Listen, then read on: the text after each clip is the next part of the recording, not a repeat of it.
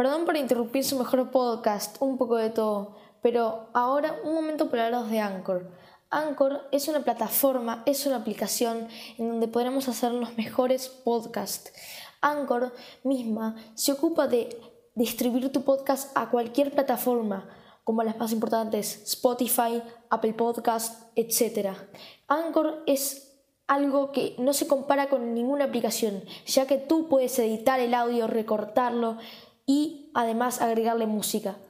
Los invito a descargarse la aplicación y ya poder crear sus podcasts, como yo en este momento. Y además, Anchor te permite ganar plata, como yo.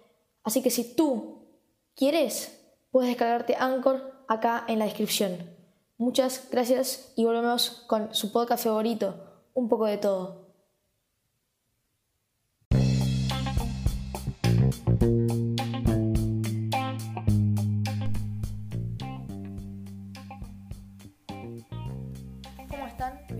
Es Justo Mirarde y hoy estamos en un nuevo podcast.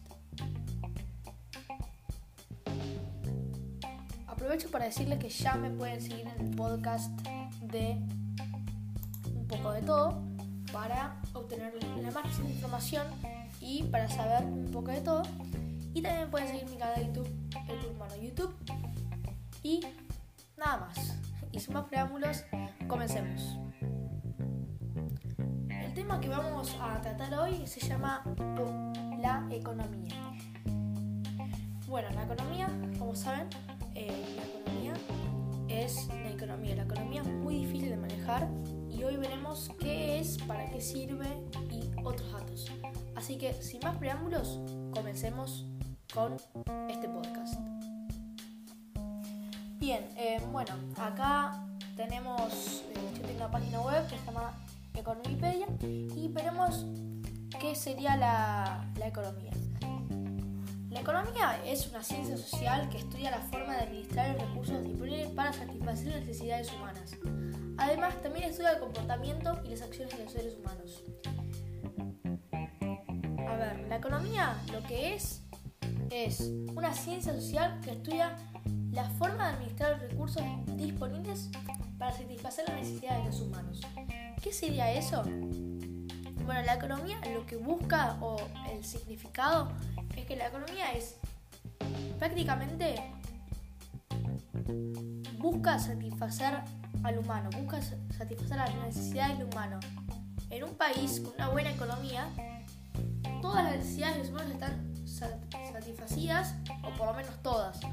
O sea, ¿qué ¿qué quiero decir con esto? Que no hay personas pobres, que no hay nada de la pobreza, no existe, por así decirlo. Es el país perfecto, que nunca habrá un país perfecto. De hecho, yo no, no, lo, no lo haría. Bueno, dado los recursos del planeta son escasos y desgraciadamente no todos podemos esperar de todo. ¿Cómo decir esto? No todos podemos esperar nuestros derechos, no todos podemos esperar una buena economía, de una buena casa, de un jardín, de una buena pileta. No todos podemos tener esas cosas, esos bienes. Así que nos vemos obligados a administrar esos bienes para conseguir lo que, lo que nos falta. La ciencia económica envuelve la toma de decisiones de los individuos, las organizaciones y los estados para asignar esos recursos escasos. Lo que quiere todo el país o lo que bien quisiera Alberto es que tenga una buena economía, una economía estable y que no haya pobres y todo eso. Eso es lo que quiere cualquier presidente o por cualquier persona. Pero eso no se puede. Por eso con lo que mencionamos acá es que la economía en algunos países son escasas. Por eso que tenés que tener tus bienes y encontrarte tu forma de crear tu propia economía y abastecerte a vos mismo. El objetivo de la última economía es mejorar las condiciones de vida de las personas. La economía lo que quiere ahora es mejorar la vida de las personas porque la vida de las personas ya no es como antes era. Y las sociedades. Hay que tener en cuenta que los recursos disponibles son limitados, existe escasez, como decíamos anteriormente. Las necesidades humanas son limitadas. ¿Con qué me refiero que son limitadas? Con que, a ver, mm, no quiero un Porsche, no. Las necesidades humanas son básicas, tener saneamiento y agua, agua potable, tener un lugar donde vivir, tener educación, son educación son necesidades básicas humanas, que después seguramente por ahí hay un podcast sobre las necesidades básicas humanas y centrándome en la economía. La ciencia económica también se encarga del estudio de todas las fases relacionadas con el proceso de producción de bienes y servicios, desde la extracción de materiales primas hasta su uso por el consumidor final, terminado de la manera que asignan los recursos limitados. Como en la política, en el anterior podcast, la economía tiene varias ramas. Entonces la economía puede ser la economía de la agricultura, la economía del país, la economía del gobierno, hay muchas ramas los principales objetos de estudio de la economía, que son las, principales ramas de la economía, alargaron el tiempo ha sido la fijación de precios de los bienes y los factores productivos, tierra, producción, capital y tecnología, el comportamiento de los mercados financieros y ley de oferta y demanda. Es decir, que ahora la economía lo que quiere, o la, la última, quiere tierra, quiere, quiere producción, quiere capital y quiere tecnología. Eso quiere la economía, o ahora.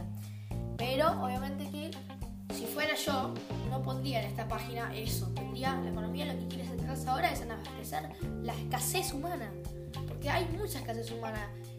Y la economía ahora lo que quiere es tierra, quiere bienes. No todo se puede en la economía. Eh, la economía no es estable, casi todo el país la economía es escasa. Todos estos factores afectan la forma en la que es asigna los recursos. La economía trata de asignar estos recursos eficazmente. Bueno, como decía, la economía trata de, tener recursos pero que sean eficaces. La economía trata de, de hacer, darle esa chispita a lo que sería la pobreza, tratar de reconstruir, tratar de hacer cosas para que la economía mejore. Eh, bueno, eh, ahora veremos los segmentos importantes de la economía. Hay varias formas segmentar la economía. Vamos a ver cada segmentación. Acá están las áreas de estudios, que puede ser la macroeconomía, que significa que estudia el funcionamiento global de la economía como conjunto integrado, o la microeconomía, que estudia el comportamiento económico de las empresas, hogares e individuos. Es lo que estaba dicho. La macro y la micro. Macro eh, estudia el funcionamiento global, pues es global, por eso es macro, y micro es solo el comportamiento del Estado. Ahora vamos a ver los enfoques económicos. El pensamiento económico ha derivado en muchas teorías y escuelas económicas. Podemos separarlas en dos enfoques económicos. Intervencionistas, economistas clásicos o liberalistas económicos. Vamos a ver la definición de intervencionistas. Define la necesidad de la intervención activa del Estado para solucionar los problemas económicos. Esta economía lo que hace es, se fija en toda la pobreza, defiende al Estado, se fija en todas las necesidades humanas. Y la otra, economía defiende la propiedad privada y los contratos voluntarios. Eh, o sea que no, no, no consideran intervención del Estado para resolver problemas económicos. Es como un juicio que vos, contrato, pones en cosas. No necesitas al Estado que te firme el contrato, no. Es tuyo el contrato. Por ejemplo, cuando vas a alquilar una casa, que tenés que hacer un contrato para que tiene que firmar el otro. Ahora vamos a ver las corrientes filosóficas. Además podemos separar la economía en dos tipos de corrientes filosóficas. economía positiva y economía normativa. ¿Qué quiere decir economía positiva? Que se refiere a los postulados que pueden verificarse. ¿Y qué quiere decir la economía normativa? Que se basa en juicios de valor que no pueden verificarse. Ahora vamos a ver los sistemas económicos, que bueno, esta página es larguísima, por eso vamos a ver todo. Y este podcast por ahí podría ser que dure 20 minutos, una cosa así, así que ya vayan preparándose. Eh, pero bueno, sistemas económicos. Además existen diversas maneras de organizar una sociedad. Obvio, cada economía tiene su manera de organizar su sociedad. Alberto tiene su manera otro presidente tiene otra manera de manejar el país. Obviamente que hay mejores maneras de manejar el país, pero el presidente sabe que no se da cuenta de eso. Entonces quiere manejar su país como a él le gusta. Entonces los sistemas económicos existe o no propiedad privada. Economías capitalistas también se denominan como economía libre o de mercado.